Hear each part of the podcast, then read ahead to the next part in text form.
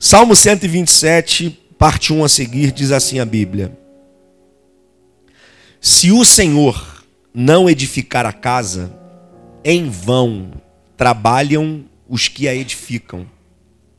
Se o Senhor não guardar a cidade, em vão vigia a sentinela. Inútil vos será levantar de madrugada, de manhã, descansar, repousar de tarde, comer o pão das dores, pois ele é quem dá aos seus amados o sono. Os filhos são herança do Senhor, e o fruto do ventre, o seu galardão. Como flechas na mão do valente, assim são os filhos nascidos na mocidade. Você diz glória a Deus. A pastora hoje deu início aqui ao culto com essa palavra profética sobre família. E na verdade, essa tem sido a nossa grande preocupação. A igreja ela é composta por famílias. Certamente você está aí perto do seu esposo, da sua esposa, dos seus filhos.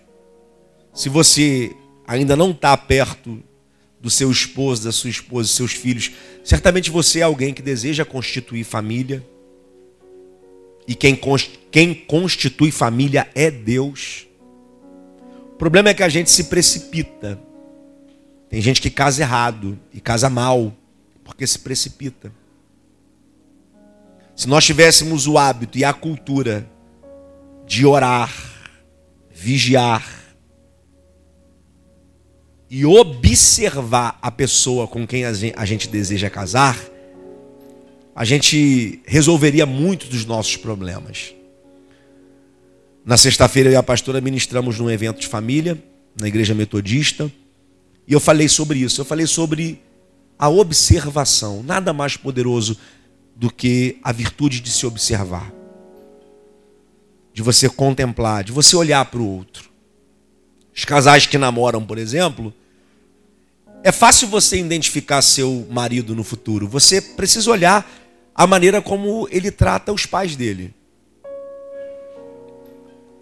As meninas precisam olhar para isto, observar isto, observar como é o tratamento dele com os amigos. E os meninos da mesma forma, como que elas se comportam em casa. Uma dica para os meninos aí. Se a sua namorada foge de casa para sair contigo, um dia ela vai sair, fugir de casa para sair com outro. Ela vai acabar reproduzindo esse hábito. Então a arte de observar, de olhar. Que geralmente as pessoas casam inflamados pela paixão, e paixão passa. O que permanece é o amor, a cumplicidade, o respeito. O que permanece é o propósito. O propósito permanece. Diga comigo, o propósito permanece. Se você casa com um propósito, você consegue suportar as crises. As crises vão passar também. E eu já vi muitos casamentos se diluírem nas primeiras crises, porque aquele casal não tinha propósito para resistir. Casaram por motivos e não por propósito. Quem casa por motivos está fadado ao casamento acabar. Quem casa com um propósito, o, o casamento permanece.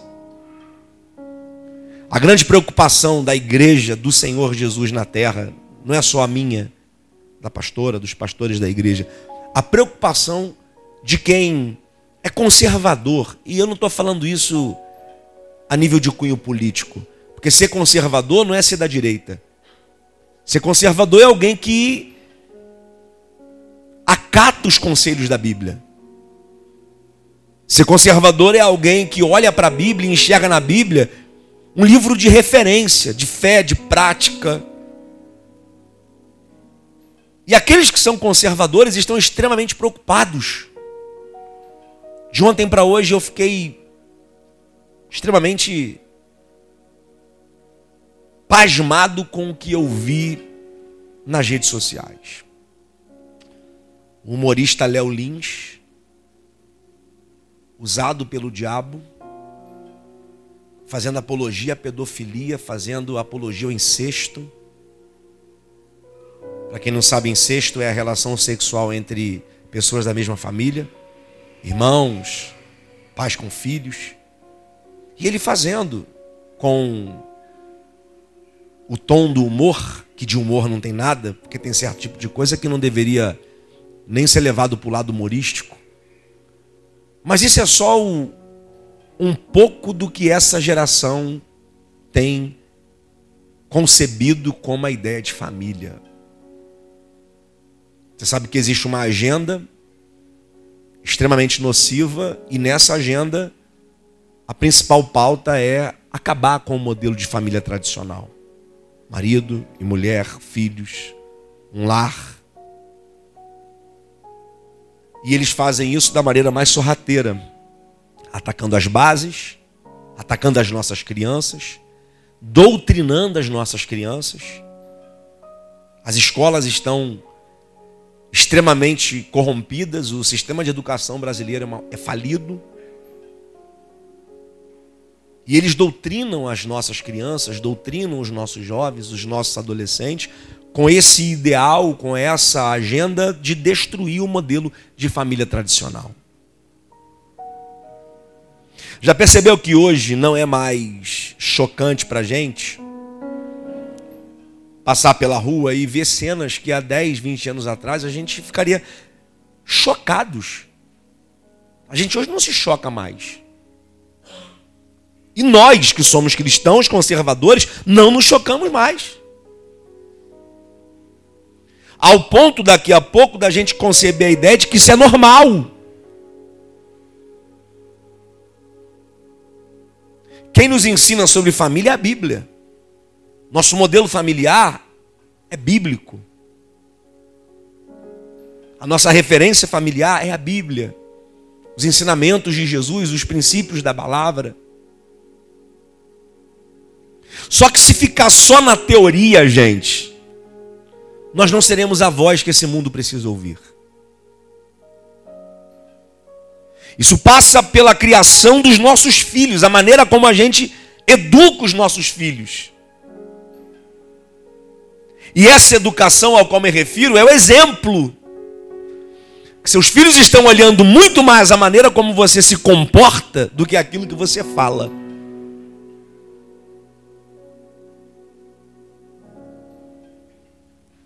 Seus filhos estão vendo a maneira como você fala da igreja, como você fala dos seus pastores, como você fala do dízimo, da oferta. Seus filhos estão vendo a maneira como você se comporta quando não tem culto. O tipo de música que você ouve. O tipo de conteúdo que você consome na internet. Seus filhos estão vendo isso.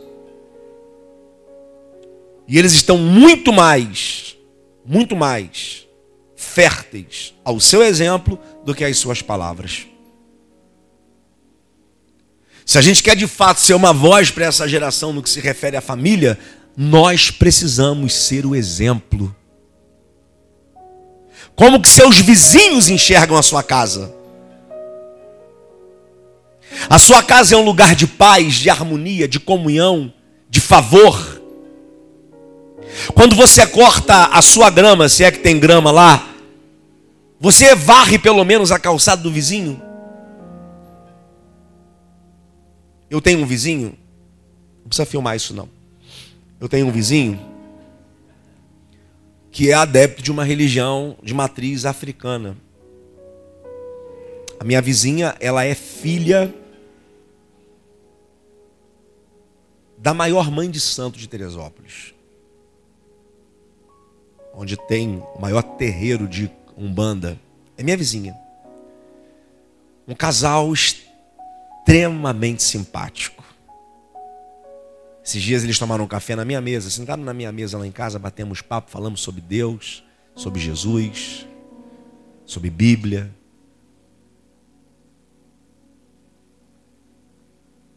E sempre que eu corto a minha grama, eu não, eu não tenho as ferramentas para isso, eu tenho um menino que corta a minha grama, que também é um exemplo de menino, é um cristão que dá exemplo.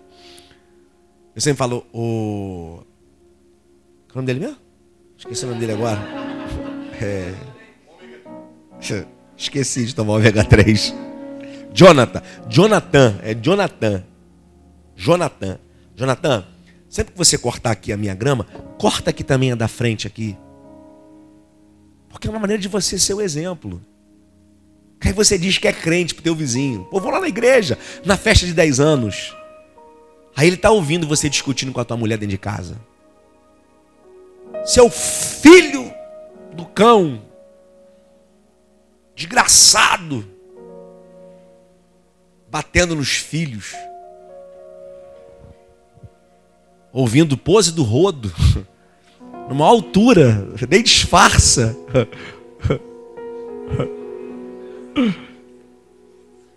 ouvindo raça negra.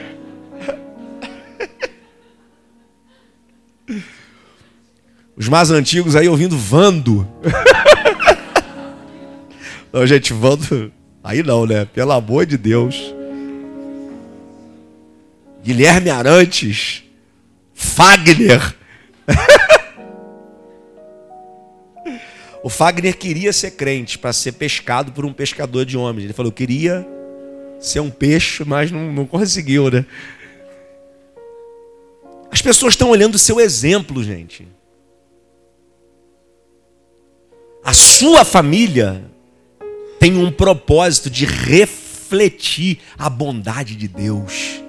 Diga isso para quem está perto de você. A sua família tem o propósito de refletir a bondade de Deus.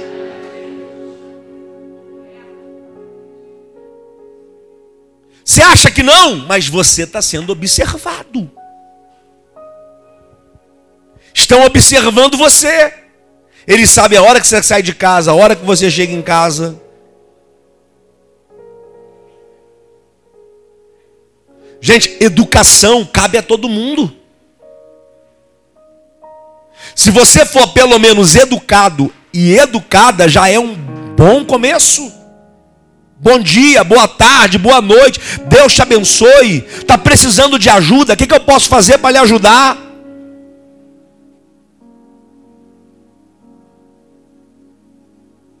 E eu li esse salmo com o propósito de falar algumas coisas, mas não vai dar tempo.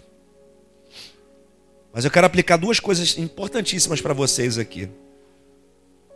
Se o Senhor não edificar a casa, em vão trabalha os que a edificam.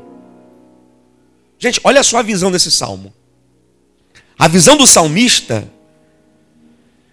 é que o trabalho que ele emprega para edificar aqui, a ideia de edificar a casa, não é construção, não é colocar tijolo, não é fazer uma obra de alvenaria.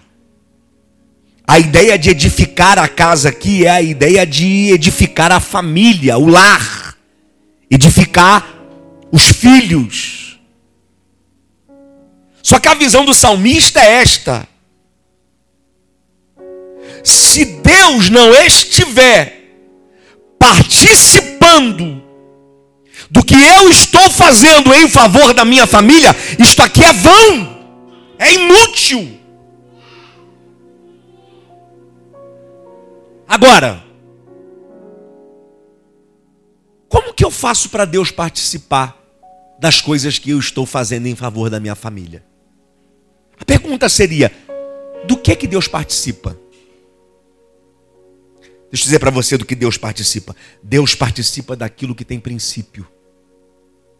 Deus não estará presente naquilo que é edificado sem princípios. Você pode ter resultado. Você pode ver mudanças. Mas você nunca vai poder dizer que Deus está participando, porque Deus não participa de coisas, de lugares aonde não tem princípios. Se o Senhor, se Deus não edificar a casa, e como que ele edifica? Quando aquilo que eu faço para construir é feito com princípios.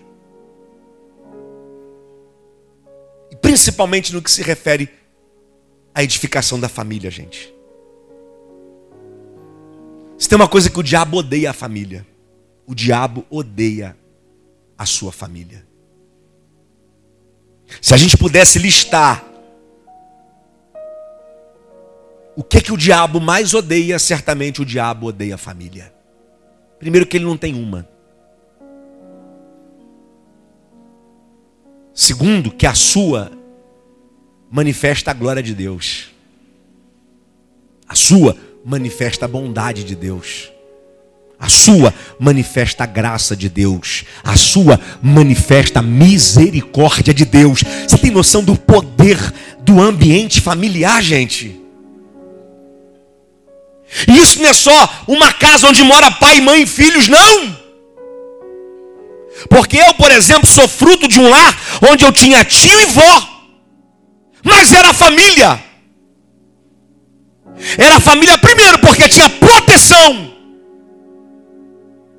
Segundo, tinha provisão. E segundo, tinha projeção. Família é um lugar que protege. Família é um lugar onde você tem provisão. E família é um lugar que te projeta. O papel dos pais, o papel daquele responsável pela família é dar um destino para os seus filhos. Cadê os pais aqui? Levanta a mão, os pais. Eu sou um. Nosso papel e missão é dar para os nossos filhos um destino. É colocar o nosso filho no arco. Não é lançar uma flecha ao vento. É lançar uma flecha ao alvo. E Deus deu para a gente essa sensibilidade. Isso é divino, Juliana. A gente já olha para o nosso filho e ainda que ele está sonhando ser bombeiro, médico, astronauta, ele está naqueles sonhos típicos de uma criança, a gente sabe de fato onde ele vai chegar. A gente sabe para o que ele nasceu, para fazer o que, para realizar o que. A gente recebeu de Deus uma sensibilidade de enxergar o destino dos nossos filhos e o que o diabo quer fazer é desconfigurar, oh meu Deus, a jornada deles. E você precisa protegê-los. Eu preciso que você entenda isso. Proteja seus filhos. Seja uma proteção para ele. Blinde ele.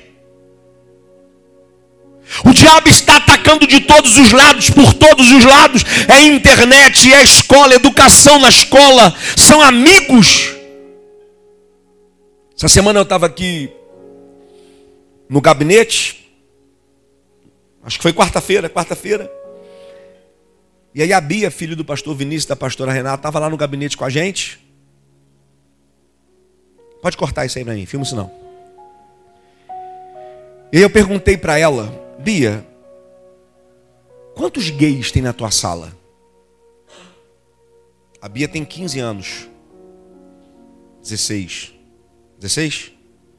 Vai fazer 17. Ela está na sexto ano. Segundo ano. Uma sala de uma menina de 16 anos. Ela falou, pastor, que eu lembro aqui são quatro declarados. Fora os enrustidos, né? Aí você tem noção do ambiente? Se você não é proteção para os teus filhos, aquele ambiente pode manipulá-los. Aquele ambiente pode desconfigurar a jornada e o destino deles. Nosso papel é protegê-los. É parar de terceirizar a atenção do seu filho porque você comprou celular para ele, tablet para ele, porque você não gosta de ficar conversando. Mas você precisa ter um tempo para poder bater um papo com seus filhos. E aí, o que você está aprendendo na escola? Seus amigos lá, quem são seus amigos? Não é ser pai chato, não. Não é ser mãe chata, não. É cumprir o propósito, é proteger. É ser escudo. É ser blindagem. Nessa visão de de que isso é superproteção, é que muitos dos nossos perderam seus filhos.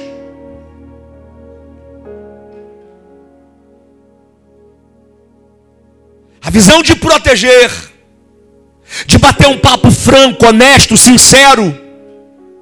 Vai chegar uma hora que você vai ter que tocar em assuntos delicados. E você tem autoridade de Deus para isto. Você tem autonomia. Mas se você não for o exemplo e a referência para ele,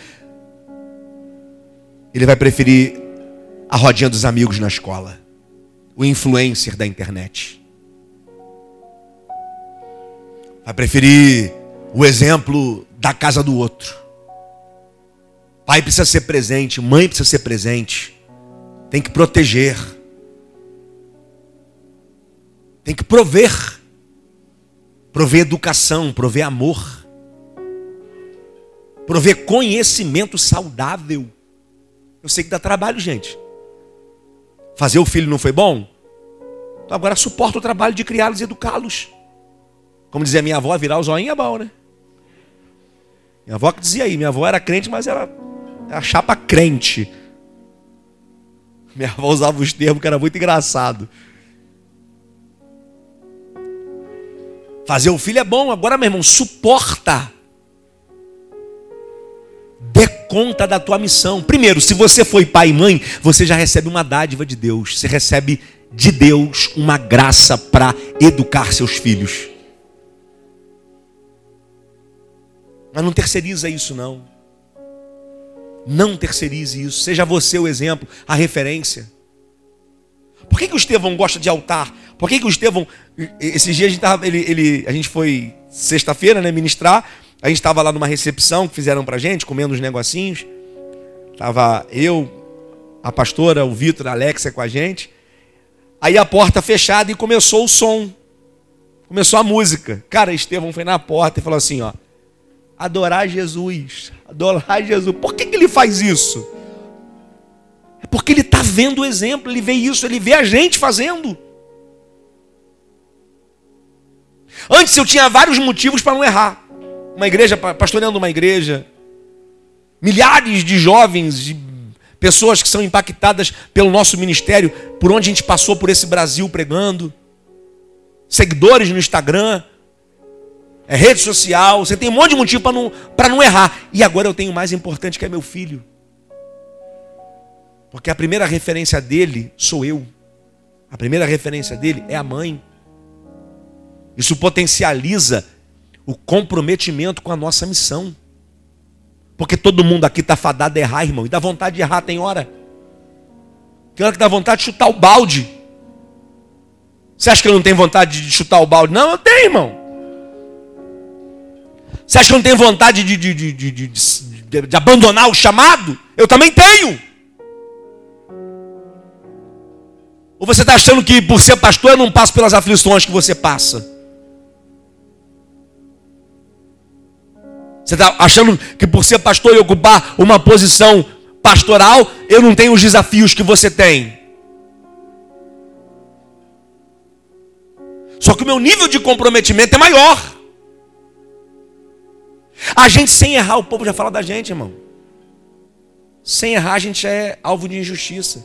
Está sempre na boca de alguém nas rodinhas. É gente que não concorda, é gente que discorda, é gente que não está aceitando. Ah, não está isso. Imagina se errar. Sem errar, você já é vítima das calúnias, das fofocas, dos disse-me-disse. Imagina se você errar. E deixa eu redobrar aqui a atenção de quem é do altar, viu? Você que é obreiro. Você tem que ser uma referência para os outros obreiros. É inaceitável um obreiro falando mal de outro obreiro. É inaceitável um obreiro falando mal da igreja. É inaceitável um obreiro fazendo cochicho e fofoca com outro obreiro. Você tem que ser o exemplo. E quer um conselho? Se alguém te procurar para fazer isso, repreenda. Repreenda. Está amarrado, irmão. Está amarrado, irmão. Vamos falar, vamos falar de coisa boa. Tem uma diferença com alguém? Procura a pessoa com quem você tem diferença, pô, resolve teus problemas. Problema é para ser resolvido. Tem uma diferença aqui, ó, fulano. Ó, tô gostando do jeito que tá tocando esse teclado para mim não, tá? Não tô brincando, é só uma, é só uma.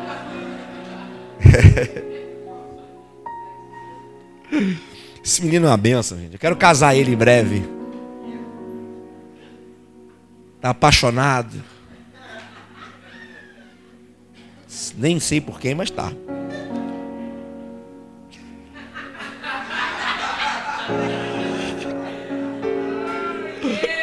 Ô, oh, derrou, toca. Perdeu.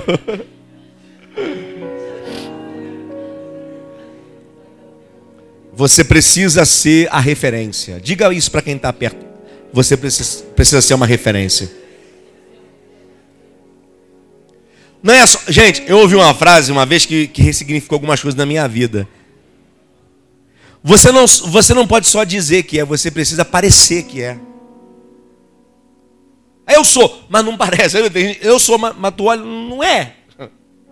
Você tem que parecer que é.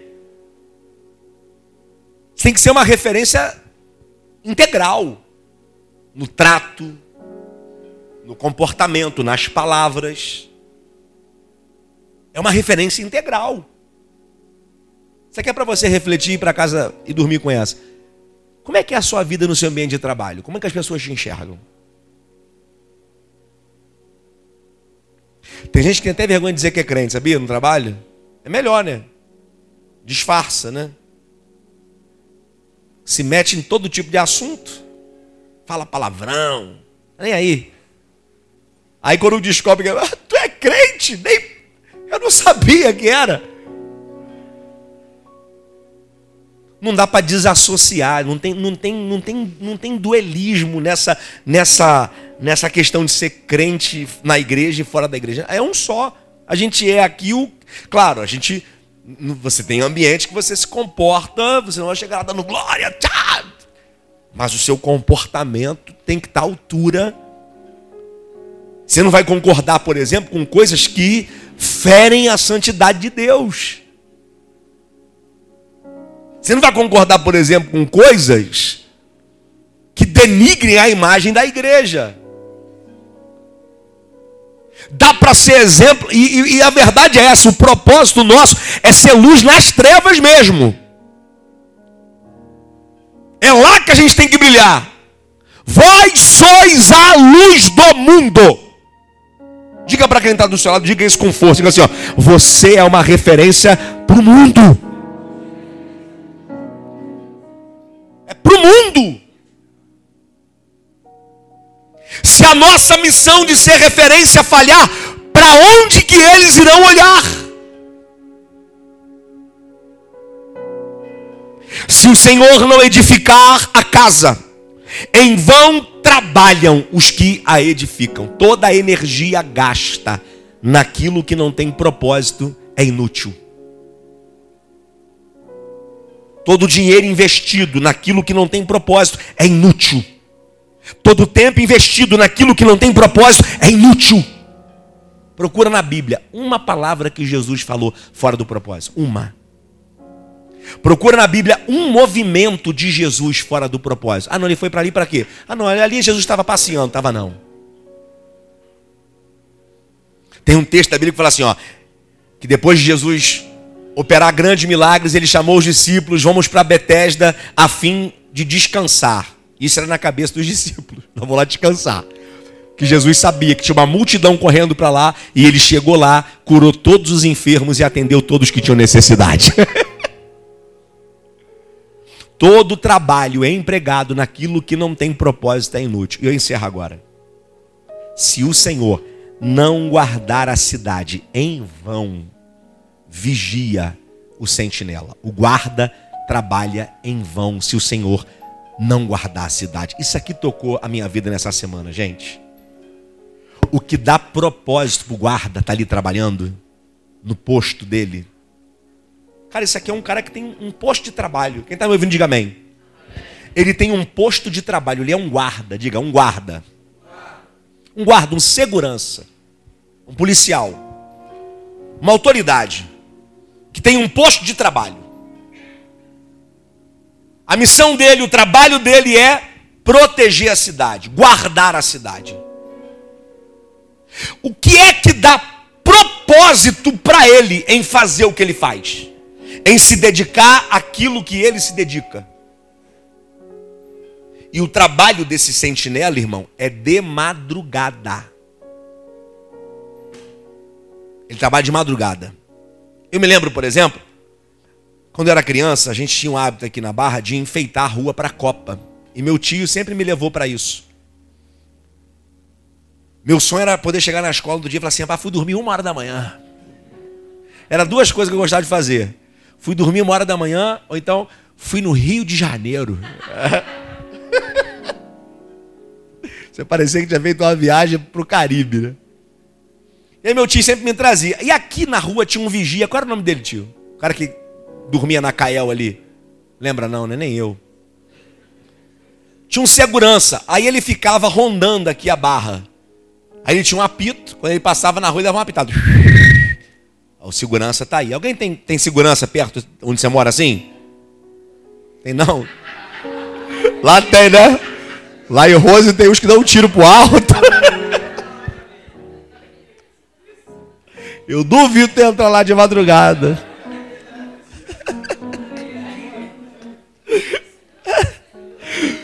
Ai, ai. O trabalho é de madrugada. Gente, alguém aqui já trabalhou de madrugada? Já trabalhou? É bom trabalhar de madrugada, Vinicinho? Trabalha ou dorme de madrugada? Ah, dormidinha, né? Aquela, né? Aquela de chavada, né? Porteiro, segurança, vigia. É ruim trabalhar de madrugada. Só que esse cara, ele está no posto dele e o trabalho dele envolve, primeiro, envolve disciplina. O cara é vigia, o cara tem que proteger a cidade do ataque inimigo. Ele precisa de concentração. E para um cara desse fazer o que faz, gente, você só faz isso por duas coisas: uma por dinheiro e outra por propósito. Mas é o texto que diz: se o Senhor não guardar a cidade, não proteger a cidade, em vão trabalha, vigia o sentinela. O que dá propósito para ele, arrepiei aqui, em trabalhar pela proteção da cidade é ter a consciência de que Deus está nela. Não tem nada mais poderoso nessa terra do que a consciência de que Deus está presente. Você sabe o que vai aumentar o seu nível de propósito, o seu nível de comprometimento, por exemplo, com a sua família? A consciência de que Deus está lá. Diga isso para alguém: Deus está na sua casa. Diga isso para alguém. Deus está na sua casa, Deus está no seu ambiente de trabalho. Você precisa ressignificar a sua consciência. Tem horas que parece que é mentira. E tudo que o diabo quer é que a gente pense que Deus não está presente. E eu quero ser uma voz para ressignificar a tua consciência. E você saia dessa casa hoje, saia desse culto com a consciência que Ele vai contigo no carro, Ele vai contigo no Uber, Ele vai contigo para casa, Ele está contigo na mesa, Ele vai contigo amanhã para o seu local de trabalho, Ele está no seu local de trabalho. Deus está presente a consciência de que Deus está presente, aumenta o nosso nível de comprometimento e aumenta o nosso nível de vigilância. A certeza de que Deus vê tudo, Deus ouve tudo, Deus sabe de tudo. Deus está presente sempre e em tudo. Não tem uma fração de segundo da sua vida que Deus não participe não tem uma fração de segundos da sua vida que Deus não participe. Deus participa de tudo. Saia dessa casa hoje, nessa noite de domingo, ressignificando a sua consciência. Deus está presente. Você pode aplaudir Jesus e ficar de pé?